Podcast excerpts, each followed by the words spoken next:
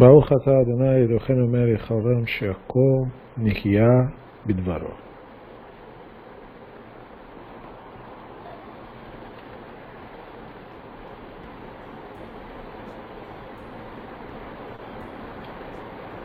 Bem-vindos ao nosso retorno ao Talmud Bavli. Hoje nós retornaremos para a nossa página 6b. o que está em vermelho aí no texto é onde nós paramos e nós daremos prosseguimento daí. Para relembrar, o começo da página, o diálogo anterior, diz o seguinte: Amarabi Helbo, Amarav Huna. O rabino Helbo disse que o Rav Huna falou. Kol negne miseudat chatan ve'eino mesamcho over בחמישה קולות, שנאמר כל ששון וכל שמחה, כל חתן וכל כלה, כל אומרים הודו את השם צבאות.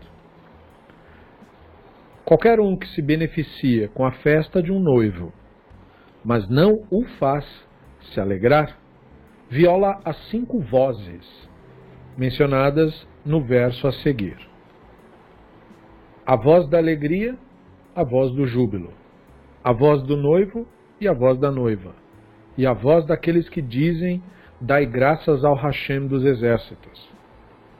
E o restante do verso diz: Porque o Hashem é bom porque a sua misericórdia dura para sempre. Mesmo daqueles que trazem uma oferta de graças para a casa do Hashem. Pois restaurarei o cativeiro da terra como no princípio, diz o Hashem. Estas cinco vozes no contexto de uma noiva e um noivo correspondem às cinco vozes mencionadas no contexto da revelação do Sinai, como em Shirashirim, onde o dia da revelação do Sinai é aludido pela frase dia do seu casamento. E a Gemara continua: Vem mesamcho maschoro. Qual é a recompensa daquele que então faz mesmo o noivo e a noiva se alegrarem? Amar Abi Yehoshua ben Levi. Quem respondeu foi o Rabino Yehoshua ben Levi. Ele se torna merecedor, tem o privilégio de adquirir a Torá. Porque a Torá foi dada com cinco vozes. Shenemar, como está dito. Vaihi vayona shlishti vayona boker vaihi kolot bevarakin va'anan alahar vekol shofar vechadoime. Vaihi kol a shofar Elohim eneno bakol. Ele tem o privilégio de adquirir a Torá, foi dada com cinco vozes, como está dito, e foi no terceiro dia, quando amanheceu, houve sons, kolot, e relâmpago, e uma nuvem espessa sobre a montanha, e a voz, o som do chofar. O plural kolot indica dois sons voz do chofar, três. E aí o texto diz: E quando a voz do chofar ficou cada vez mais alta, Moshe falou e o Elohim lhe respondeu pela voz. Então veja como isso é profundo, né? Junto com as três vozes anteriores, o segundo chofar e a voz com a qual o divino respondeu a Moshe, somam as cinco vozes da revelação do Sinai. E nós havíamos parado aqui, havíamos comentado, mas vale acrescentar esse detalhe, ou enfatizar esse detalhe. Zorre la Torá, a Guimarães diz. Zorre, você se torna digno, você se torna herdeiro, você se torna parte da Torá.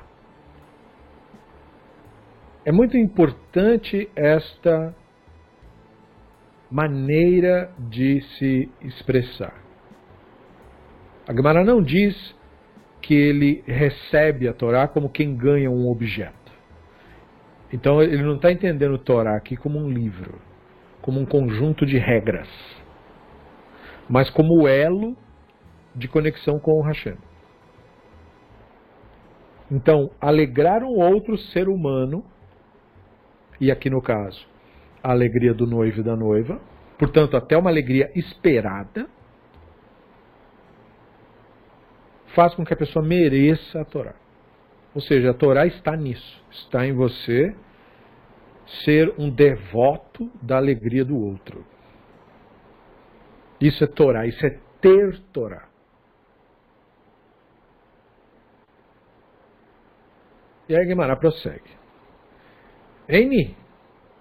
Eini, Bechachetiv, Bechol Am Roim et Akolot. A Gemara pergunta, é isso mesmo? Mas não está escrito também, e toda a nação viu as vozes, ou os sons, e as tochas e o som do chofar. Agora perceba o que o texto disse, né? Guemará está sendo muito sutil aqui.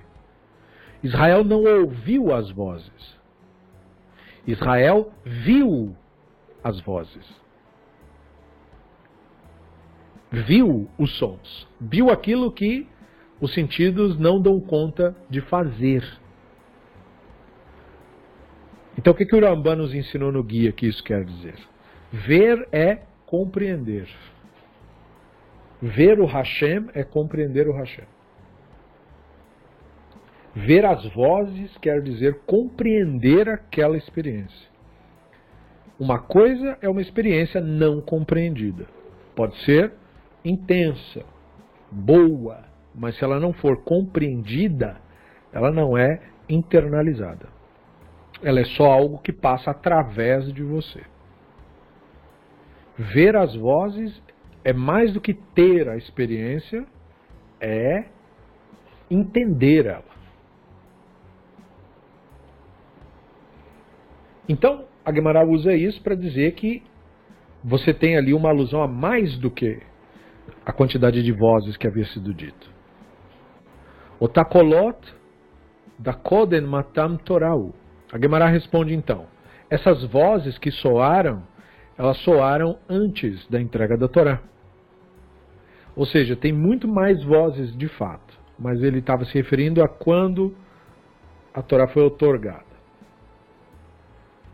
רבי הוא אמר, כאילו הקריב תודה, שנאמר, מביאים תודה בית השם. רב נחמן בר יצחק אמר, כאילו בנה אחת מחורבות ירושלים, שנאמר, כי ישיב את שבועות הארץ כבראשונה, אמר השם.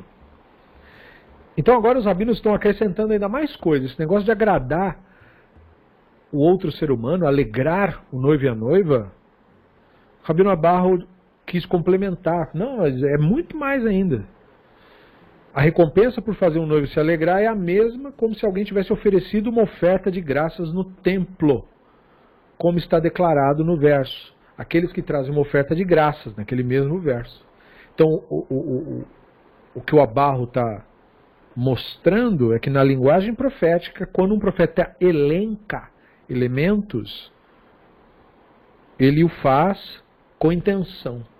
Ou seja, ele está mostrando a equivalência das coisas.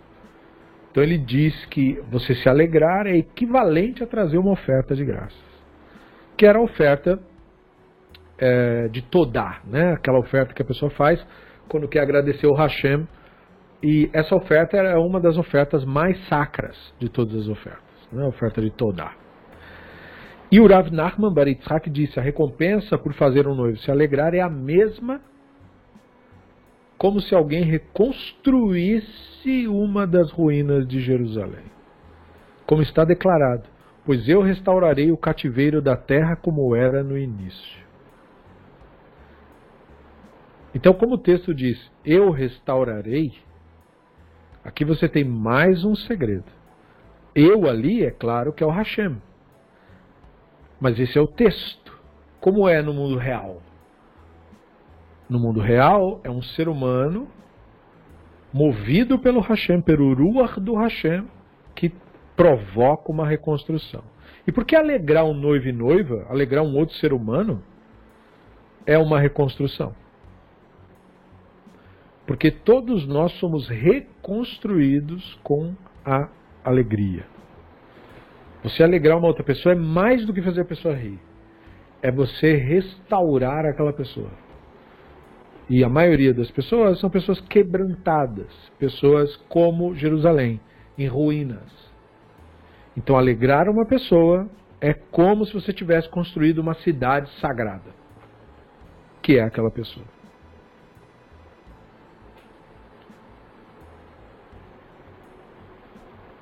ואמר רבי חלבו, אמר רב חונה, כל אדם שיש בו יראת שמיים, דבריו נשמעים, שנאמר, סוף דבר כל הנשמע, Eta Elohim irá. Rabino Helbo disse que o Rav Huna tinha dito: qualquer pessoa que tiver temor dos céus, suas palavras são atendidas. Como está dito. A conclusão do assunto, tudo tendo sido ouvido, é teme ao Elohim e guarde seus mandamentos, porque tudo isso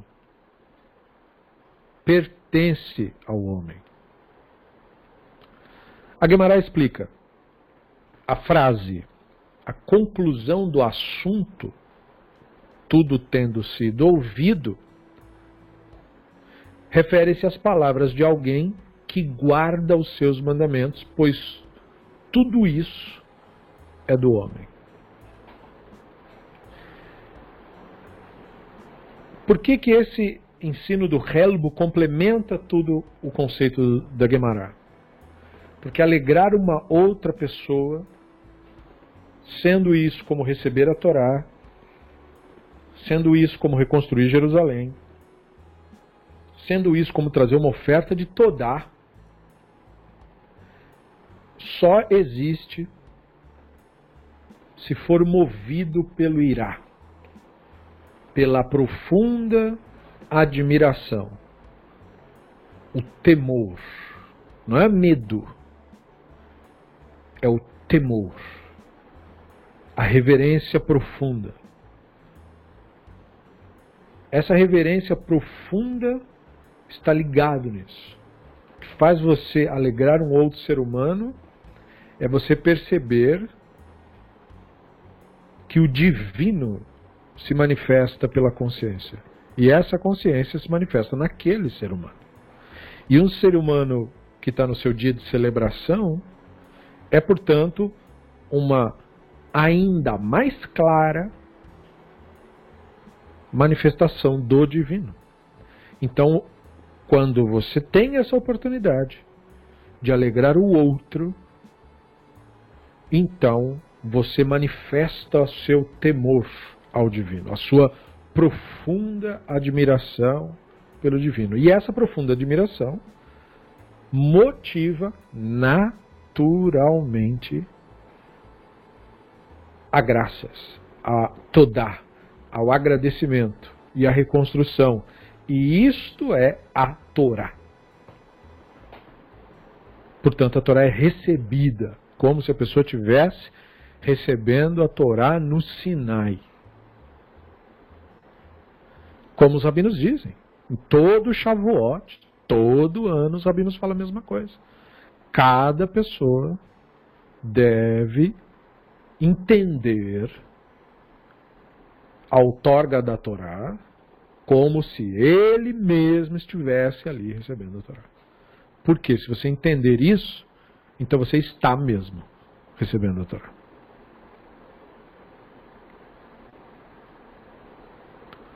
Mas quiser colada. E aí no que diz respeito ao final da frase, no verso, a Guimara pergunta: Qual o sentido da frase porque isto tudo é do homem? Amar Abi Eleazar, Amar Akadosh Baruchu, Kol Haolam Kulo, Lo Nivra Ela Bishvil Ze. Rabino Eleazar disse, o santo, bendito seja, disse sobre ele, o mundo inteiro foi criado apenas para essa pessoa.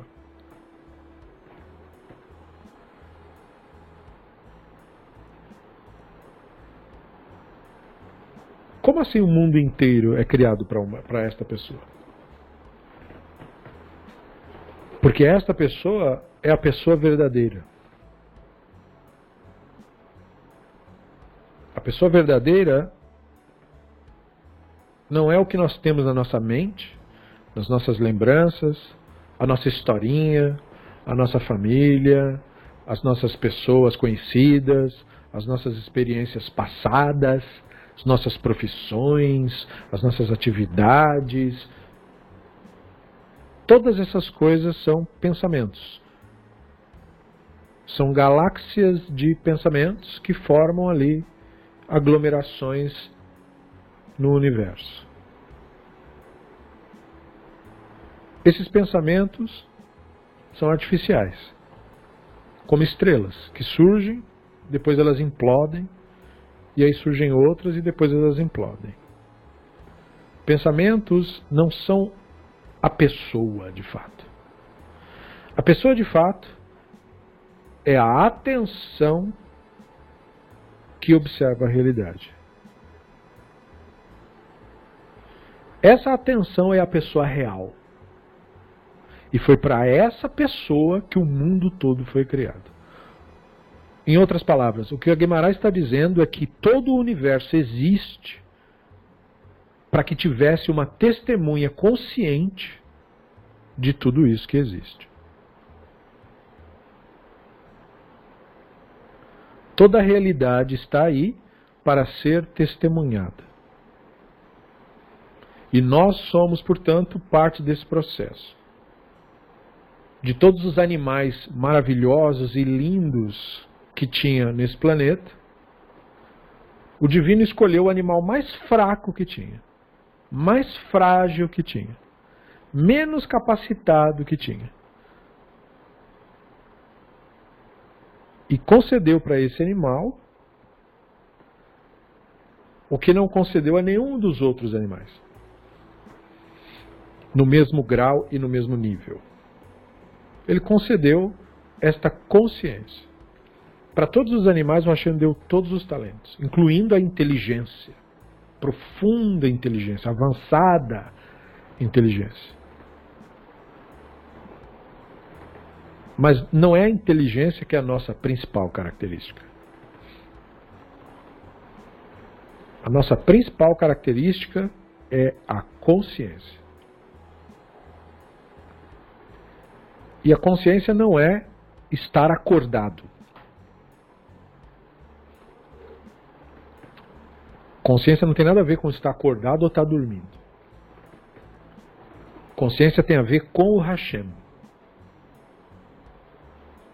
Ela só é possível por causa do Hashem. Por isso que o livro diz: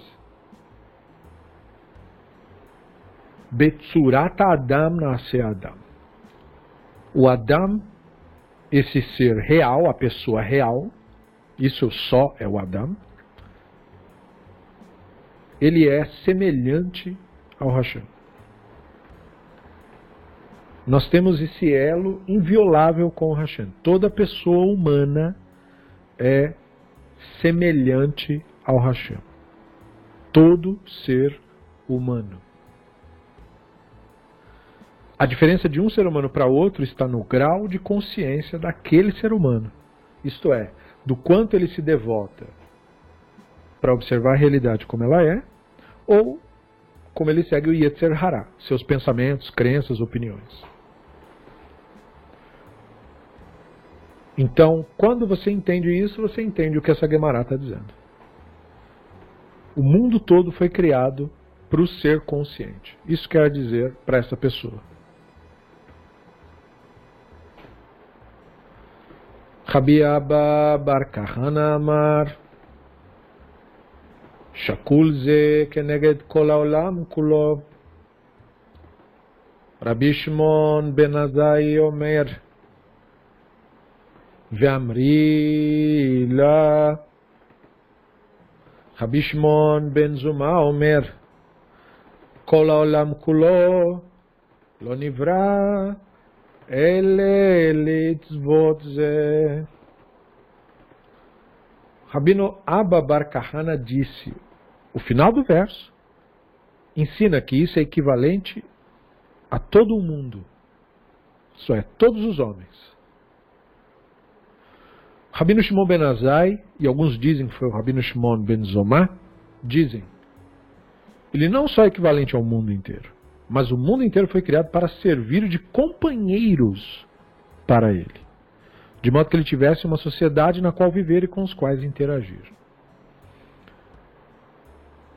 Ou seja, que o objetivo de tudo isso que nos cerca é nos fazer companhia. Fazer companhia para a consciência que experimenta o universo.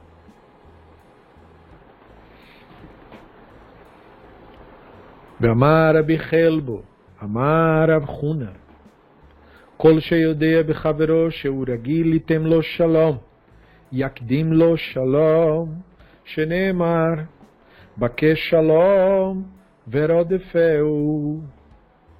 ואם נתן ולא החזיר, נקרא גזלן, שנאמר, ואתן ביערתן ככרם גזלת ענין בבתיכם. Rabino Helbo disse que o Rav Huna teria dito: Aquele que está ciente de que outra pessoa está acostumada a cumprimentá-lo, lhe dizer shalom, não é só obrigado a retribuir sua saudação. Preste bem atenção nisso mas deve saudá-lo primeiro. Como está dito, busque a paz e persiga. Isso remete ao que falamos em aulas anteriores, de que as coisas que são boas, elas não podem, para nós, com esse tipo de instrução, com esse tipo de doutrina que nós temos, para nós as coisas boas devem ter ímpeto. Você não pode ser passivo com aquilo que é bom. Você deve ser passivo com tudo ou mais. Com a realidade, com o universo. Deixe as coisas fluírem. Aceite a realidade como ela é. Mas há o momento do ímpeto também. Quando? Quando você for fazer o que é o correto. Você não deve só desejar a paz passivamente. Você deve ir atrás dela. Fazer que aconteça. Então, por isso o Ravahuna está dizendo isso, no contexto do alegrar o outro, que estávamos falando há pouco. Mesmo quando a pessoa te cumprimenta e deseja e sorri a você, faça isso com ímpeto, não seja apenas reativo. Seja ativo.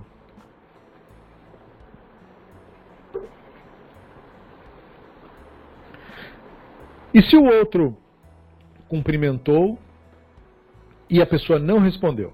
Porque sempre tem esse, né? Então os rabinos têm que instruir todo mundo. Então agora falando com o pessoal que entende um pouquinho menos. Ele foi cumprimentado, não respondeu nada o Rav Helbo falou: Bom, ele é chamado de Gazlan, ladrão.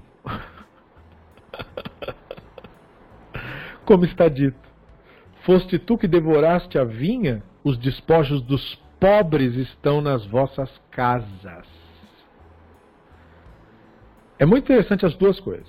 Muito interessante o fato de que o, Rabino Helbo ou Rav Huna darem esse ensino contemplando a pessoa que entende mais e a pessoa que entende menos, como também aproveitando para elucidar um verso do texto do Shayahu, mostrando o que é essencialmente o que a escritura chama de Gazlan, o ladrão. Ladrão é o que destitui e que causa a pobreza.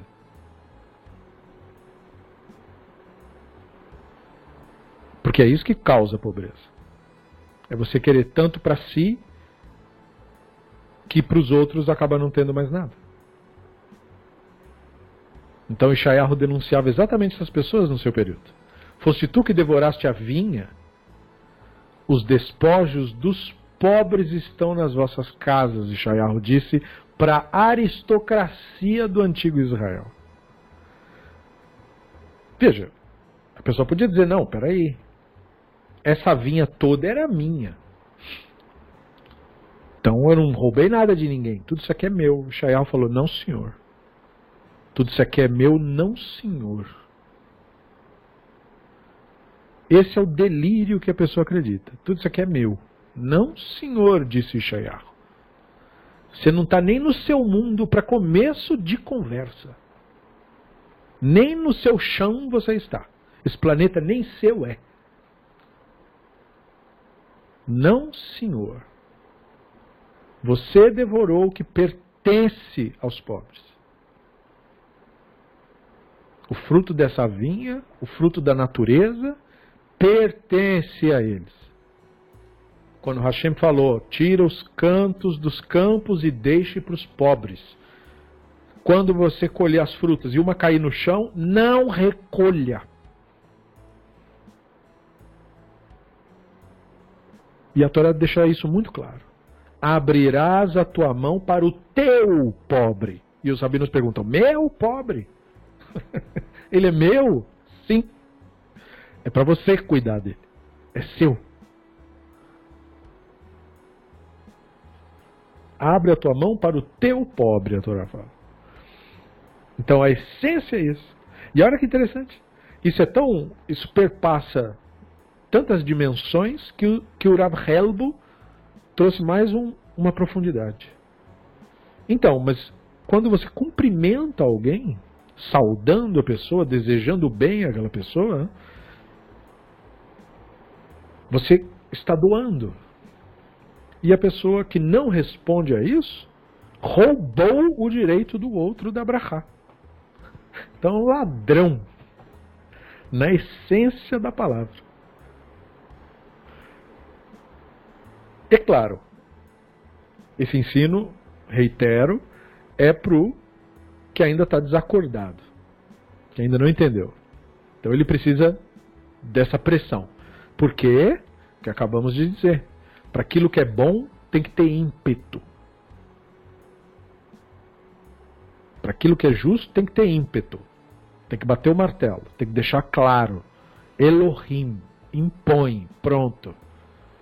Porque quem está inconsciente precisa desse chacoalhão.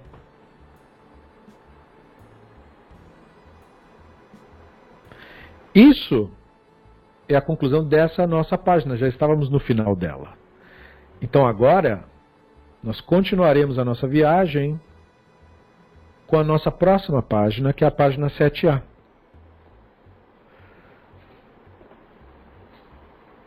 E aí eu quero que vocês me confirmem que vocês estão vendo direitinho a nova página, já que eu troquei de tela, só para eu ter certeza que está tudo bem.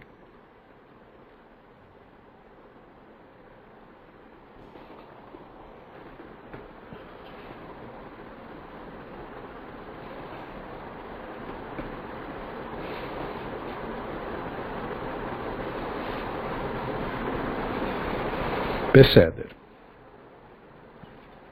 Então, continuando. Amar Rabbi Yochanan, Mishum Rabbi Yosei, Minayin, Shakadosh Baruch Hu, Mitpalel, Shenemar, Viavioti El Har Kodshi, Vesimachtem Bevei Tefilati, Tefilatam, לא נאמר, אלה תפילתי. מכאן שהקדוש ברוך הוא mitpalel.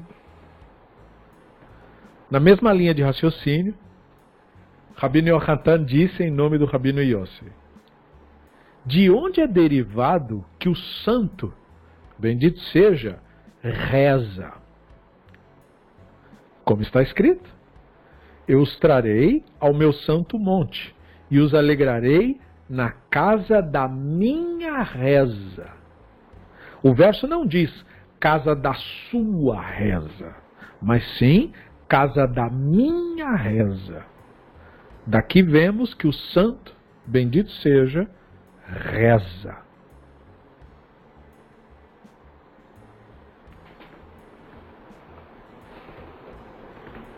Percebam a profundidade disso que está sendo dito. Né? Isso trabalha junto com ensinos anteriores, para quem se lembrar, de que falamos que o Hashem tem um tefilim. Ele coloca o tefilim dele. E o que estava escrito no tefilim do Hashem? Passamos por todas essas mensagens. Então agora um complemento da mensagem, porque lembrem, para os rabinos da época do Talmud, o tefilim não é um artefato de reza. O tefilim é um artefato para você vestir o dia todo. Então, por isso que eles estão tratando a questão da reza a parte do tefilim, embora para nós, hoje, na nossa prática, seja mais ou menos a mesma coisa, né? Tefilim, reza e tal. Tanto que tefilim é, é, é da palavra tefilá, né? da reza. Mas veja, para os rabinos era uma coisa distinta. Então eles tinham que acrescentar essa informação. Como é que nós sabemos que o santo reza? E aí nós entramos na grande questão. Claro, esse tipo de texto não será compreendido porque tem para idólatra. Idólatra não entende isso. Certo? Porque o idólatra imagina o divino, primeiro, como um ser mágico, já acaba por aí. Né? Como ele é um ser mágico, na imaginação do idólatra, ele tem poderes mágicos, né? o poder de fazer círculos virar quadrado, fazer coisas absurdas e tal. Então, como o divino, na imaginação das pessoas, é uma entidade fictícia, porque mágica não existe, né? então se Deus é mágico, Deus é fictício. Então, sendo assim, como é que a pessoa vai digerir a ideia de que Deus reza? Porque ela imagina a reza como uma súplica, uma submissão ou uma prostração perante uma autoridade que, de outro modo, te mata, te destrói, deseja o seu mal, deseja te dominar. E esse não é o entendimento do Hashem. Muitas pessoas confundem isso. Hoje, aqui em casa, nós refletimos muito sobre um dos apelidos que o Hashem tem, que é Melech, rei. Como nós temos educação influenciada por culturas americana, portanto, né, de vertentes do cristianismo bem fanáticas e tal, nós entendemos rei nesses contextos da, dos reis da Europa, dos reis franceses, dos reis ingleses. E não tem nenhuma relação com isso o conceito de rei do Israel antigo. Não é rei no sentido de rei que está no castelinho, rei que tem o sangue azul, rei que fictício. Não. O Hashem é rei por uma característica. Não é porque manda em nada. Hashem não impõe nada a ninguém. Hashem age de maneira sempre natural. É que a realidade, ou seja, a totalidade se impõe. Por isso que a gente chama ele de Elohim. Aquilo que se impõe, a força que se impõe e acabou. Mas a característica do Hashem como Meller lembra uma outra percepção do divino. O divino não pede licença para as coisas, como um rei. Esse é o conceito do Hashem ser o rei. Um rei diz: Isso aqui é meu, é dele, pronto, porque ele é o rei. Ninguém pode fazer nada. Um rei aponta para uma mulher e diz: Você vai ser minha mulher. E ela vai ser, porque ele mandou, não tem o que fazer. O rei aponta uma pessoa e diz: esse cara vai receber pena capital. E ele vai receber pena capital porque o rei mandou. Então o rei não pede licença. É com essa imagem que o divino é chamado Meller. O divino não pede licença. Isso não se pode dizer que o divino faz. o divino fala com cuidadinho, como muitas vezes falou com Moshe, na, o divino diz, por favor, mas o divino não pede licença. Ele não bate na porta para entrar, ele entra, ele chuta a porta e entra. E essa característica do Hashem é a característica que faz as pessoas confundirem o Hashem com reis europeus. Agora, quando você entende que o divino não é esse ser mágico, não é a pessoinha, não é o reizinho que está te ameaçando, te matar, nem que vai fazer nada com você. Então você tem que reconstruir de novo a sua noção de reza. O que então rezar? Já que rezar não é, é uma lista de supermercado que eu faço para o Hashem atender. Rezar não é nada disso. Rezar não é pedir nada. Aí você deve prestar atenção e se lembrar, porque já foi dito aqui. Aqui é a palavrinha. Ó. Presta atenção nessa palavra aqui. Mitpalel. Lembrem que nós explicamos. O mem e o tav aqui são da construção verbal. A raiz da palavra é pe, lamed, lamed. Essa raiz quer dizer analisar-se, julgar-se, investigar-se. Então, é absolutamente pertinente dizer que o divino reza. Porque o Rambam nos explicou isso no guia. O divino não é uma força mágica que lá do seu quartel-general da Liga da Justiça tem poderes mágicos de saber o que está acontecendo na sua casa. Não é assim que o Hashem sabe. O Hashem sabe de si. O Hashem mitpalel. E sabendo de si, ele sabe de ti. Porque você é a extensão dele. Então Hashem não precisa ficar te investigando. Porque você é um manifesto do Hashem. Não há um músculo do seu corpo que se mova sem que o Hashem tenha consciência disso, porque ele tem consciência de si. O Hashem nunca está pensando em você, porque você não existe para o Hashem. A única coisa que existe é ele. En od me levador. Não há nada além dele. Então olhe a multifacetada criação. E lembre-se, isso tudo é uma ilusão, porque não há nada além dele. Essa é a revelação.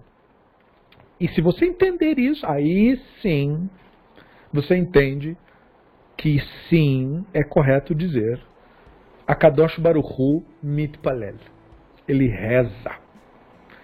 E portanto, o que esse, esse trecho do Talmud está nos revelando é a tradução da linguagem profética do Ishaiah.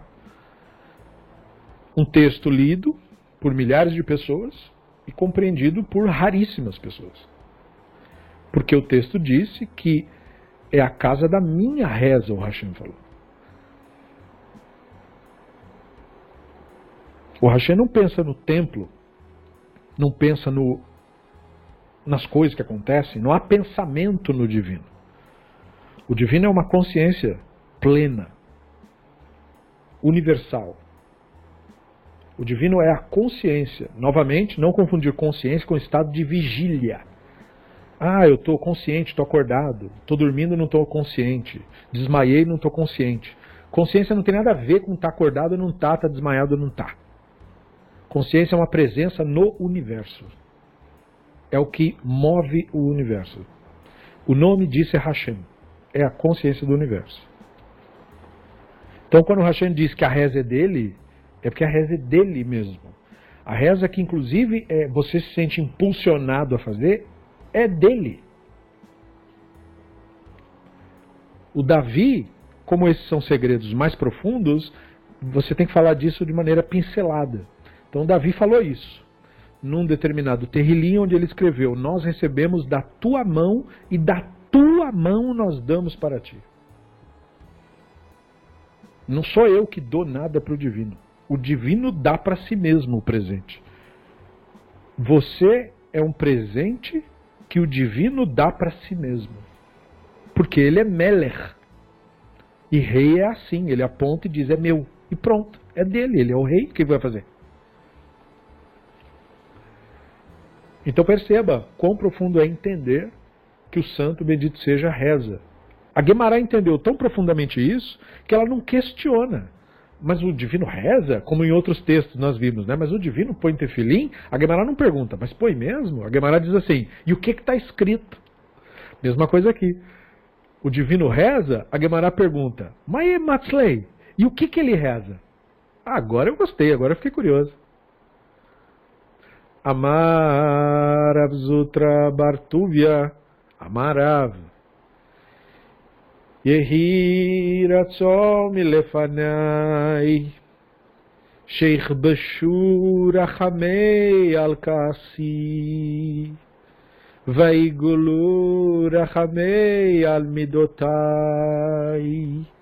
ויתנהג על בני במידת רחמים, וכנס לכם Lifnei Mishuratadim. O Rav Zutra Bartuvia disse que o Rav disse. A divindade diz o seguinte, quando ele reza: Que seja a vontade perante mim, que a minha misericórdia supere a minha ira contra Israel por suas transgressões, e que a minha misericórdia prevaleça sobre meus outros atributos pelos quais Israel é punido também. E que eu possa me conduzir para com os meus filhos, Israel, com o atributo da misericórdia. E possa entrar diante deles, indo além da letra da lei. Lifnim Mishurat Adim. Lembre-se dessa frase. Essa frase é a essência do entendimento da Torá. Torá não é Torá sem isso. Lifnim Mishurat Hadin. Ir além da letra da lei ou do juízo. Os sábios dizem: Jerusalém foi destruída e o povo de Israel exilado porque eles não decidiam as coisas lifnim e shuratadei.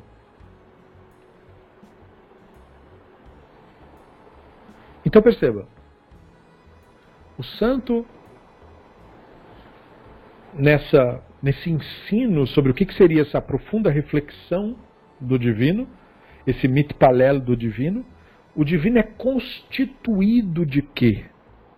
Constituído do impulso, a vontade, o impulso da misericórdia. Por que, que o divino tem misericórdia de nós? Muitas pessoas, novamente, por causa da mácula da ideia do rei europeu, a pessoa vai achar que o divino tem dó de nós como um rei rico tem dó de um miserável. Uma dó que não resolve nada, porque ele é o causador daquela miséria. Mas não é assim. Misericórdia também, assim como reza não quer dizer isso em relação ao divino, misericórdia também não é dó. O divino não tem dó de ninguém. É só você olhar a natureza e você vê que ele não tem dó de ninguém. Ninguém mesmo. Então não é dó. Misericórdia é outra coisa. Rahamim, misericórdia, em relação ao divino, se refere a essa consciência que é a divindade, que se conhece, e essa consciência, por se conhecer de maneira plena, é assim que ela nos conhece, porque se conhece, ele tem noção da sua potência plena. O divino sabe, como textos proféticos aludem, que se ele move o dedo mindinho, nações inteiras são exterminadas.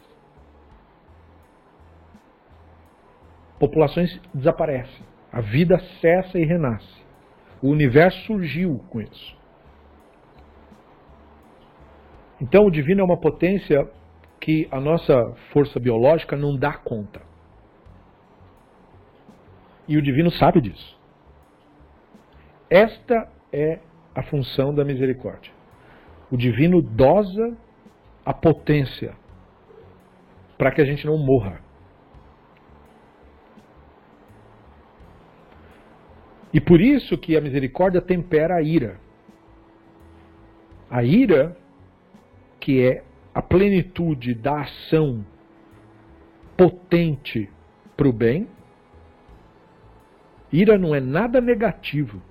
Raiva, sim, rancor, essas coisas que o ego humano cria, que o Yetzirah cria. Ira é outra coisa, que não tem relação com isso. Ira é o ímpeto de defender o fraco, o ímpeto de desejar o bem. Um ímpeto tão forte que, se você é tomado por isso, você defenderá o fraco, você protegerá o oprimido, você fará justiça, que isso é justiça. Justiça não é satisfazer o seu ego, não é vingar-se. Não há nenhum tipo de justiça na vingança. A ira é outra coisa.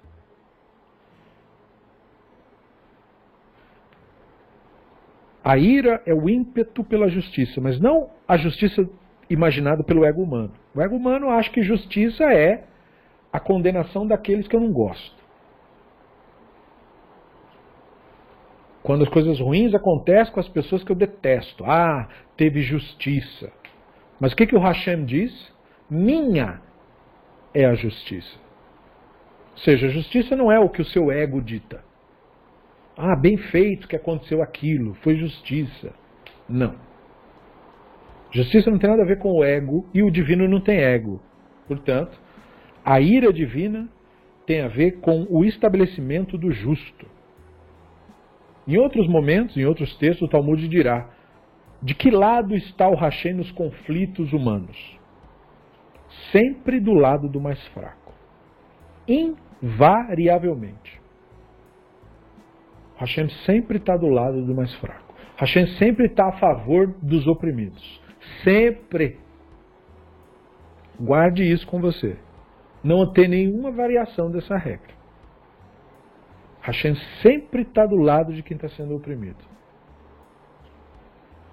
Tanto que os rabinos dizem que uma pessoa, quando ela se sente assim, oprimida, ela se sente. Porque os outros seres humanos estão hostilizando e fazendo mal a ela.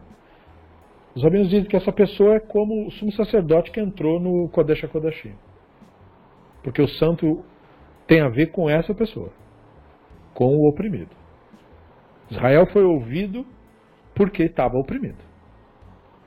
O povo de Israel passa tudo o que passa e sobrevive porque Hashem está do lado do oprimido. Sempre. Se Israel um dia se tornar algoz do outro, como tem acontecido no Estado de Israel atualmente, aí Hashem se põe contra Israel e fica do lado do oprimido. Então, em muitos momentos, apesar do Estado de Israel ser absolutamente legítimo, Israel não tem agido de acordo com o que o Hashem determina. Isto é, de acordo com a misericórdia do divino. Então Hashem fica do lado do oprimido, dos palestinos. Porque Hashem sempre fica do lado do oprimido. Então esse é o atributo da misericórdia. O Hashem dosa a sua potência para que a gente não seja destruído. Então é muito profundo pensar sobre isso, pensar sobre a ira do Hashem, que é algo muito bem-vindo, a ira divina nos purifica. A ira divina nos salva. Nós somos salvos pela ira divina, pelo fogo do Hashem, que nos consome, consome a mente, suas histórias. Se deixar para você, você não se desapega. Se pedir para você tomar a injeção, você não toma. Se pedir para você tomar um remédio ruim, você não toma, não. Você prefere não tomar, porque é ruim. Então, como eu falei antes, o Hashem é chamado Meller. Por quê? Porque ele não pede licença. Ele abre a sua boca e põe o remédio goela abaixo. Porque ele é seu pai e a sua mãe. Ele não quer saber se você quer ou se você não quer. Você vai sobreviver, porque essa é a função dele. Te fazer sobreviver. Mas eu não quero, e você vai espernear, e você vai chorar, e você não vai entender seu pai e sua mãe, e não tem problema, o Hashem não tem problema com isso. Você vai ficar magoadinho, o Hashem não derrama uma lágrima, porque ele não tem dó de ninguém. O que o Hashem tem é misericórdia. Ele reconhece a potência dele e reconhece a nossa fraqueza. Então ele dosa.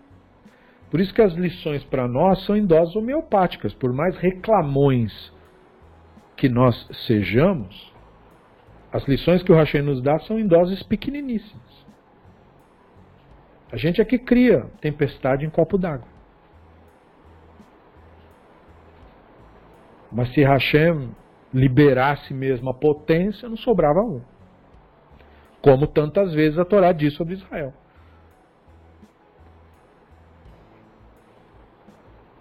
Então essa lição é uma lição muito potente.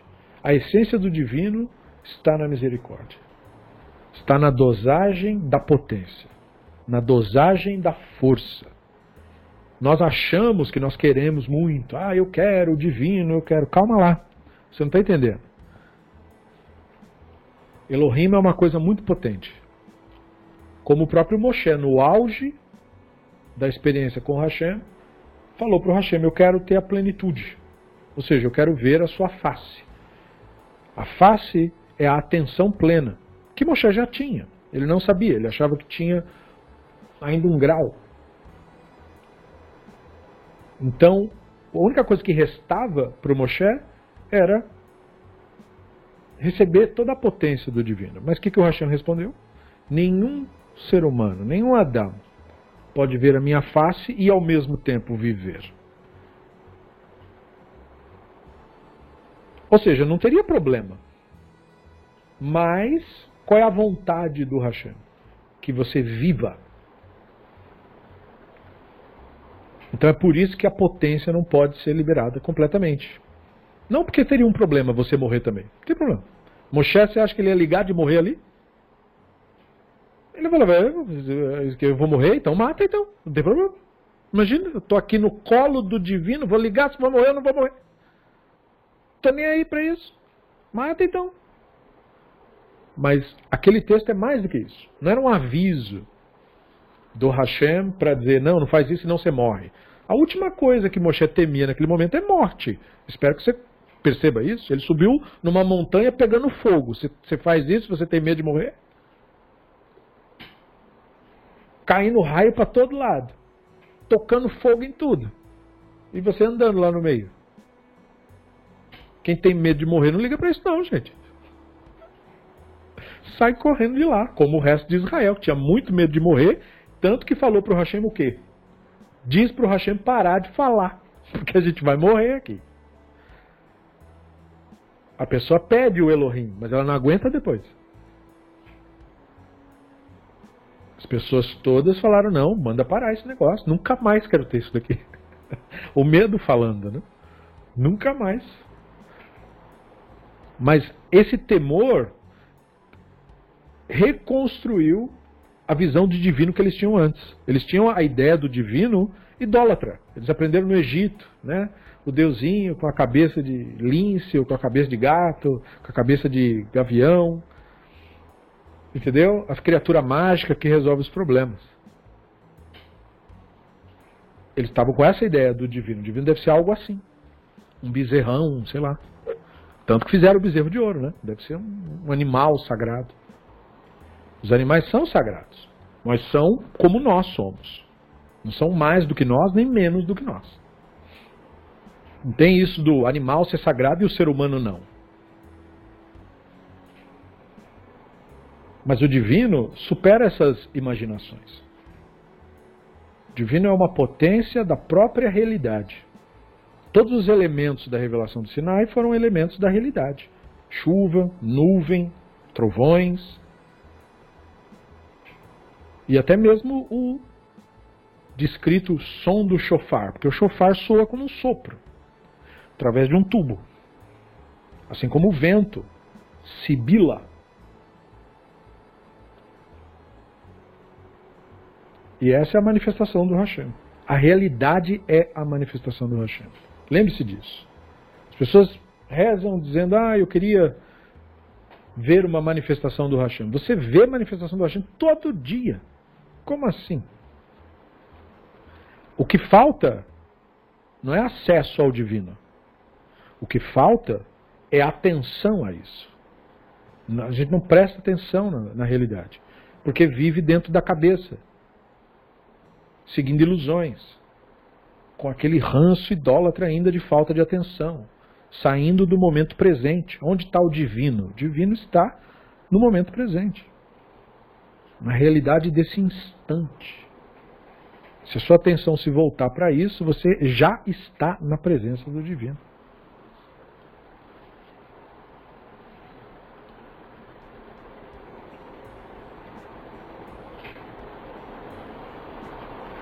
Tania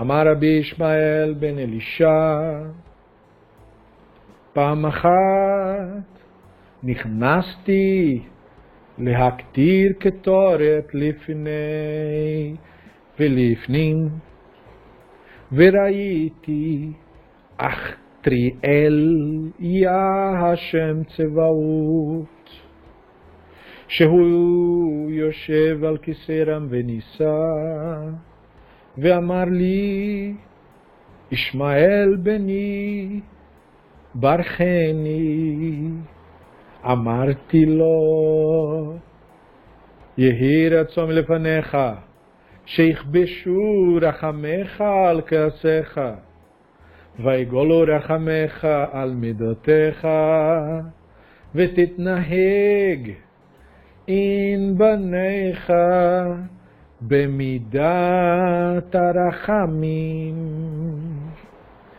ותיכנס לכם לפנים משורת הדין. ונינה לי בראשו כשמשמע לן שלא תהא ברכת אידיוט Kala. Da mesma forma, foi ensinado no Baraita que o Rabino Ismael Ben Elishá, o sumo sacerdote,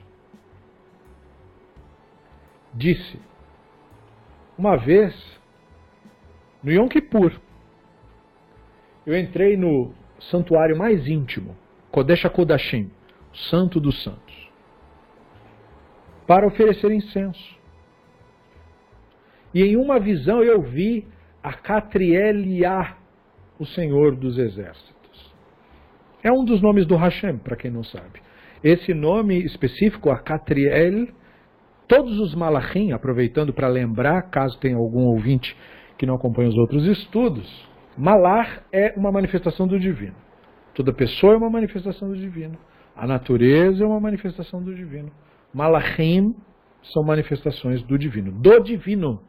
Não são seres que existem, fantasmas, homem com asa, mulher com asa, seres, não, não são seres, não são entidades.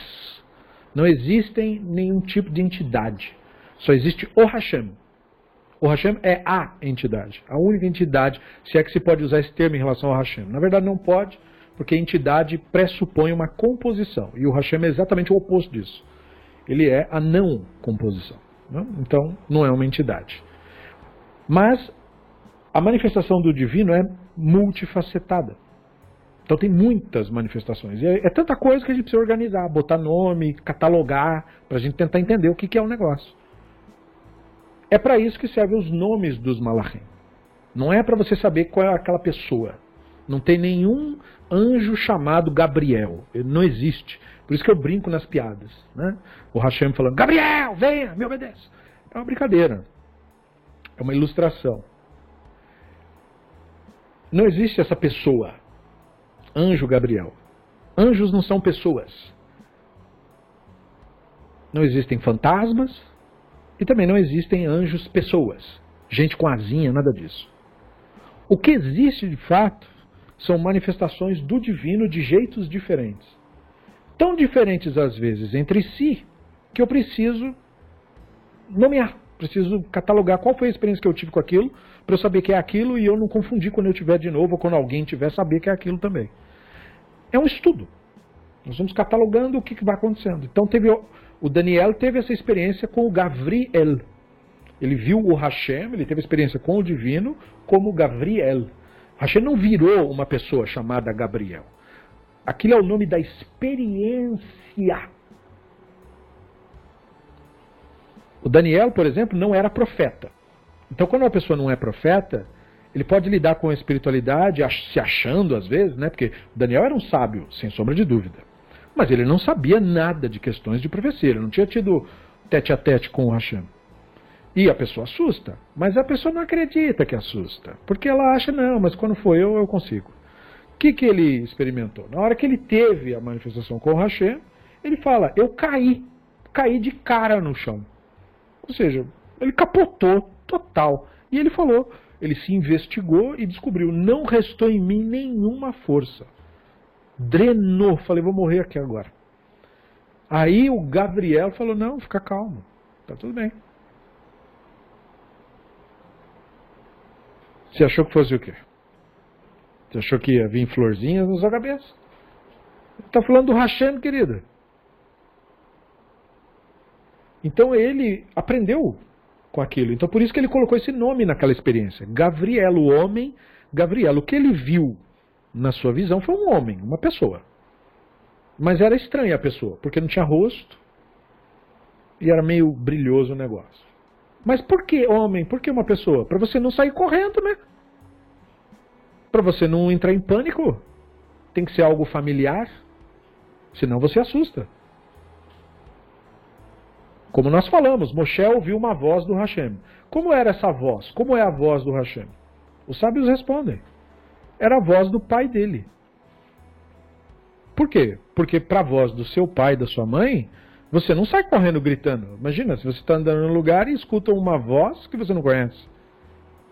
Você sai correndo, né? Você entra em pânico. Então, para você não assustar, o Hashem cria uma experiência familiar. Você não, senão você começa a gritar que nem um maluco. De medo. Não leia no livro, ah, eles temeram e dê risadinha, dizendo, ah, imagina, eles ficaram com medo, né? Que bobos. Essa experiência é para você se mijar todo e se cagar todo. Essa experiência é para você se desfazer inteiro. Você não está entendendo? É muito forte. Então, é natural que o Hashem faça isso de uma maneira que você aguente. Então vem esses malachim, ou seja, ele dosa a experiência, ele cria, né, ele usa a nossa imaginação para criar uma figura que só existe na nossa imaginação, por isso eu disse, não existe nenhum anjo. Esses seres, ditos seres, não existem. Não existem espíritos, nada disso existe. Só o Hashem existe. Só que todas as manifestações do Hashem são diferentes. E é por isso que acham que tem várias entidades. Não tem nenhuma entidade, só tem o Hashem mesmo. Então, essa experiência é a experiência Artriel. E o Artriel é a autoridade final. Ou seja, é a experiência do decreto. Essa experiência acontece em Yom Kippur. Em Yom Kippur você recebe do Hashem um decreto. Por isso que nós dizemos Gmar Hativatová, que você seja inscrito e selado para o bem. Porque hoje é o dia do juízo, que os profetas tanto diziam, no dia do juízo, Hashem, dia do juízo ocorre todo ano. É o Yom Kippur. Ele é o dia do juízo. Mas não é, de novo, o juízo europeu, o juízo romano, o juízo americano, o juízo evangélico, o juízo do cristianismo, de tocar fogo nos outros. Não, o juízo divino, assim como a ira divina, que nós falamos antes, que é diferente, misericórdia divina é diferente. Mesma coisa, o juízo divino não é um julgamento, o divino não tem ego. É o ego que se incomoda com o outro, que se incomoda com a roupa do outro, que se incomoda com a vida do outro, que se incomoda com o comportamento do outro. O comportamento que é diferente do meu comportamento, ele não é para ser abominado, ele é um outro comportamento. O ser humano que é diferente de mim, não é para ser abominado, ele é uma outra manifestação do Hashem. outra, diferente de, da minha manifestação. O juízo do Hashem, portanto, não é um julgamento moralista de seres humanos. O juízo do Hashem é o estabelecimento da sua justiça no mundo. É a determinação do retorno das nossas ações de uma maneira tal que colabore para o nosso progresso. E se nós resistimos ao juízo, nós somos destruídos. Por quê?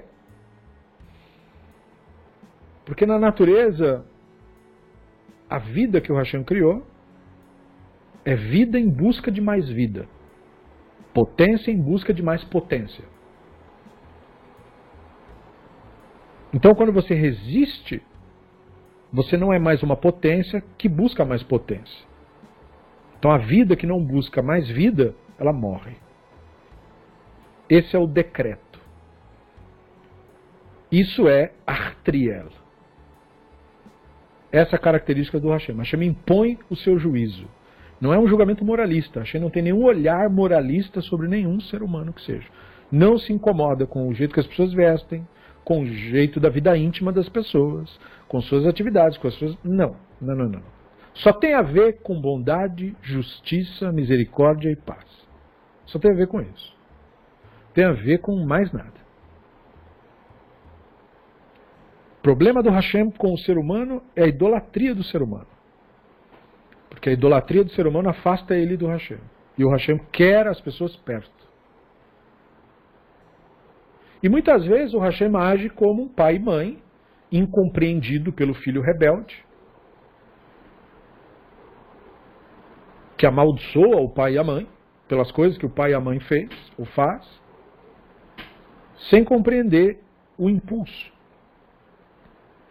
E como o Hashem é uma potência muito forte, esse impulso pode vir muito forte mesmo. Mas é o impulso do pai e mãe. Então, ele teve essa experiência, o Ismael Ben Elisha, sumo sacerdote. E só para constar, o Ishayahu teve a mesma experiência. Só para constar. E ele me disse: Ismael, meu filho, abençoe-me. E eu disse a ele a reza que o divino faz. Seja a tua vontade, que a tua misericórdia supere a tua ira. Ou seja, ele teve essa experiência depois do aprendizado anterior. Perceba isso. Ele aprendeu que aquela era a reza do divino, ele decorou a reza. E aí, quando ele teve a experiência com o Hashem, o Hashem falou para ele: Me abençoe e ele fez a reza do Hashem. Que a sua misericórdia prevaleça sobre seus outros atributos. Que você possa agir para com seus filhos com o atributo da misericórdia. E você pode entrar antes deles além da letra da lei. Quando ele fez aquela reza, que é a reza do Hashem mesmo, o santo bendito seja acenou com a cabeça e aceitou a benção. Ou seja, fez um sim com a cabeça. Muito bem. Parabéns. Isso aí, você entendeu. Esse evento nos ensina, o Talmud diz, que você não deve desprezar a bênção de uma pessoa comum. Se o divino pediu e aceitou a bênção de um ser humano, tanto mais um ser humano deve valorizar a bênção de outro ser humano.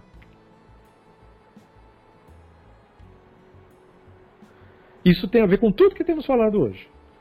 Com desejar a alegria do noivo e da noiva, desejar a alegria do outro, abençoar o outro, quão importante isso é, quando cumprimentar, fazer isso com entusiasmo, fazer o bem com entusiasmo.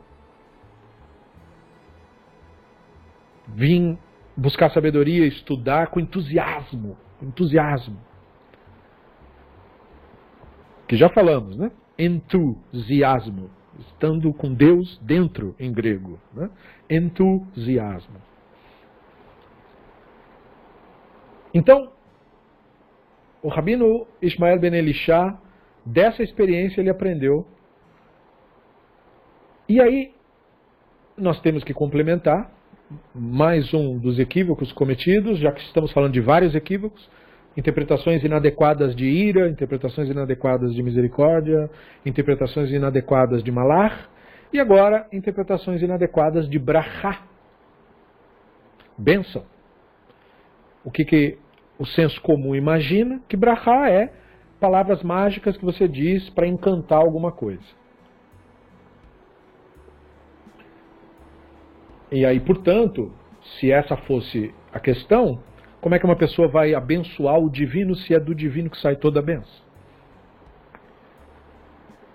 Mas não é isso que é abençoar, de acordo com a nossa tradição.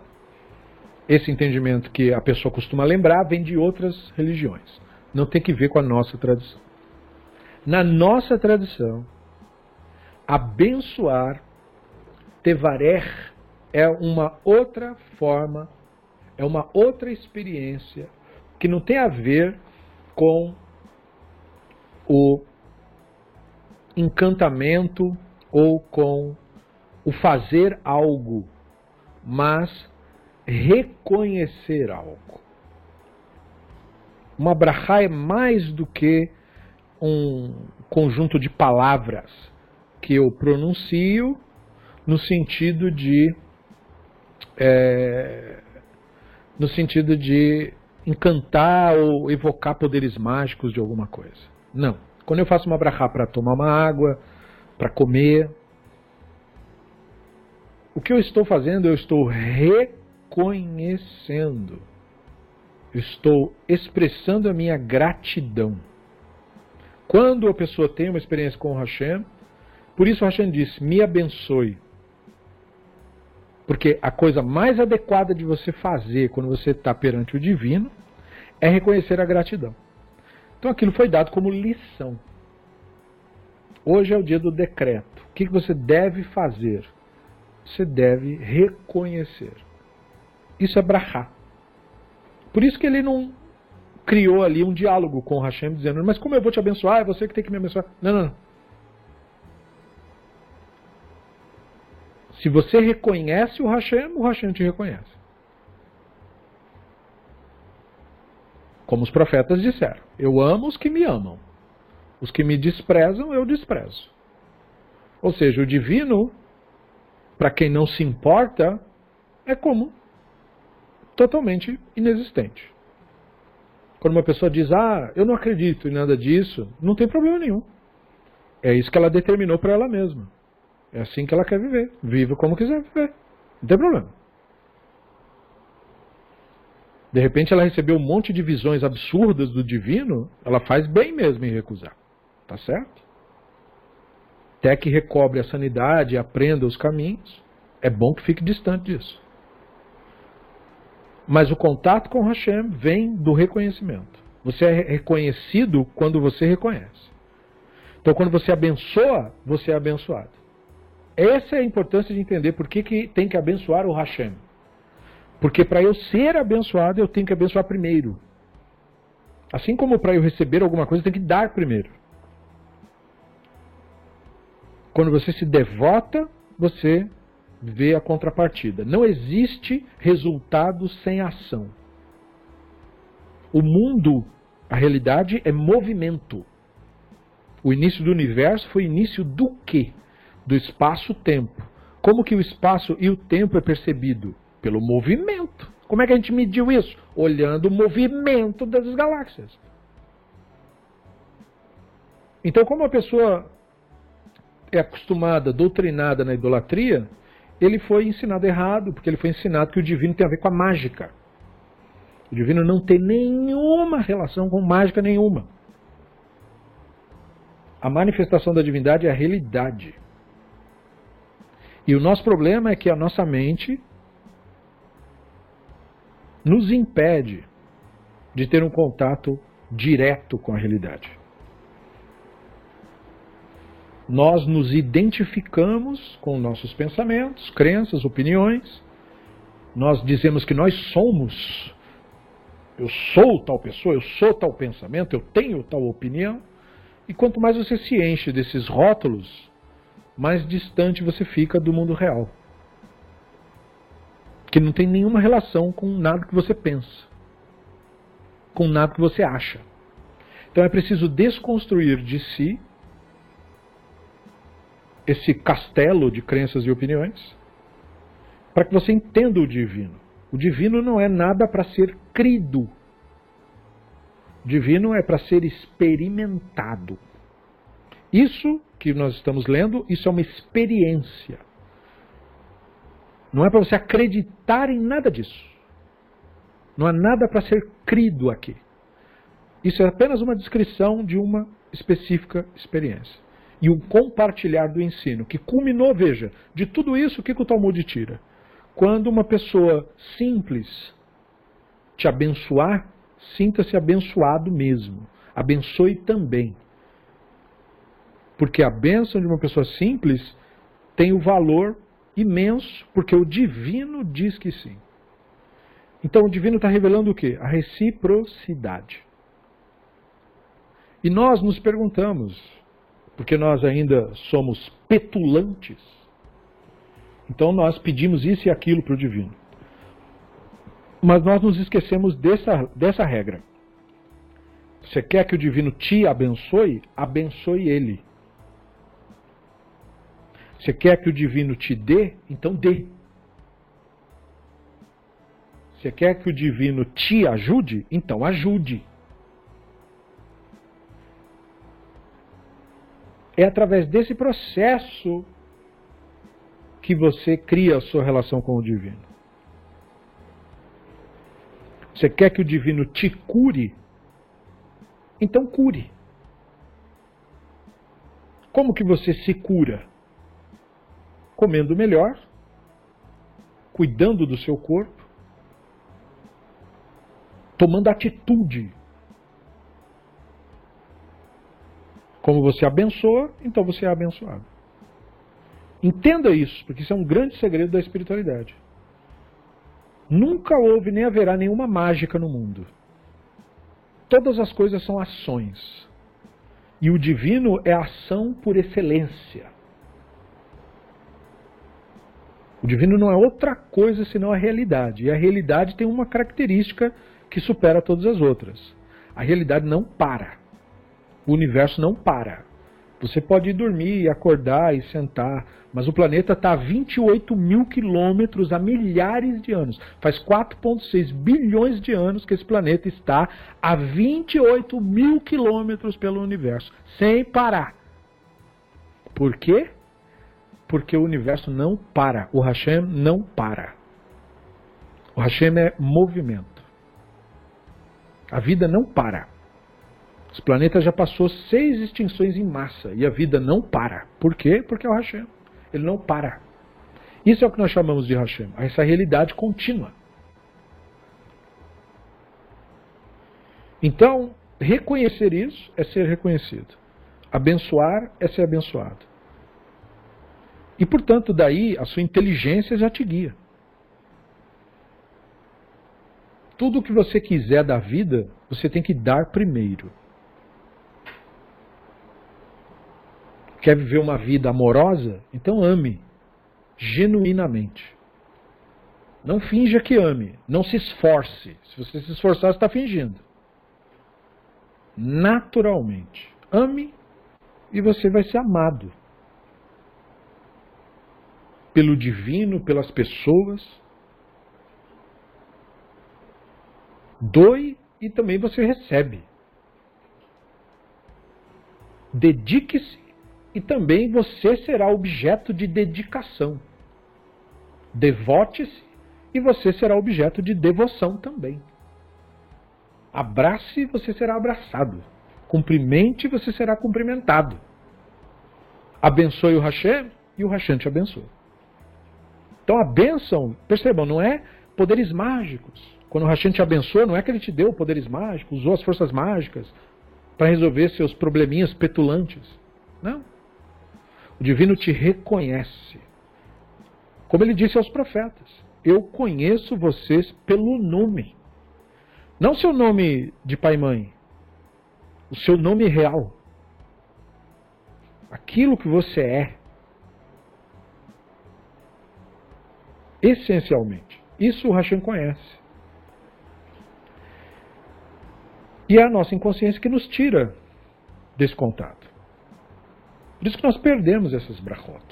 Então esse ensino vem para restaurar isso.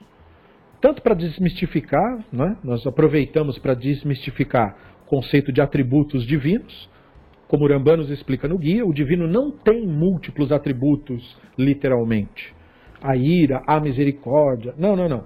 Todas essas coisas é o Hashem. É que nós experimentamos as, as coisas separadamente, para nós. Nós não conseguimos experimentar as coisas simultaneamente. A ira divina é a mesma coisa da misericórdia divina. Mas para nós, não é experimentado assim. Nós experimentamos a ira de um jeito e a misericórdia de outro. Mas isso é só a nossa mente limitada. Não há no divino um momento de ira e um momento de misericórdia. É sempre o mesmo momento. O tempo não passa para o divino, porque o divino está além do tempo. Ele, por isso que ele é chamado eterno. Eterno não é uma coisa que dura para sempre. Eterno é uma coisa que nunca começou e, portanto, nunca termina. O divino é assim. O universo tem princípio, o divino não tem princípio. Ele nunca teve um princípio. É por isso que o divino não pode ser um ser, porque um ser, para existir, qualquer ser, ele tem que ser feito de alguma coisa, construído de alguma maneira. Mas o divino não é ser. É por isso que não cabe a pergunta, ah, mas antes do universo era só o divino. Não, não é antes do universo era só o divino. É só o divino agora.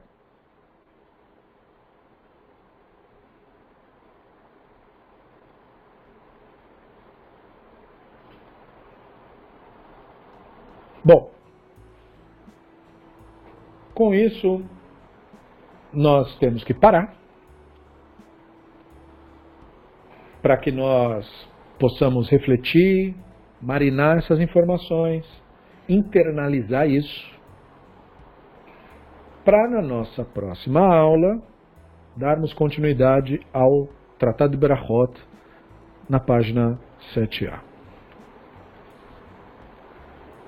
Eu agradeço profundamente aos nossos amigos, colegas de estudo, constantes, né, que estiveram aqui. Muito obrigado por terem dedicado a sua atenção, que é a preciosidade disso tudo, é a atenção que a gente devota uns para os outros. Dúvidas, questionamentos, os nossos grupos existem para essa finalidade. Muito obrigado a vocês mais uma vez. Um bom descanso. Muito agradecido. E até a nossa próxima aula. Pesrat Hashem Itbarach.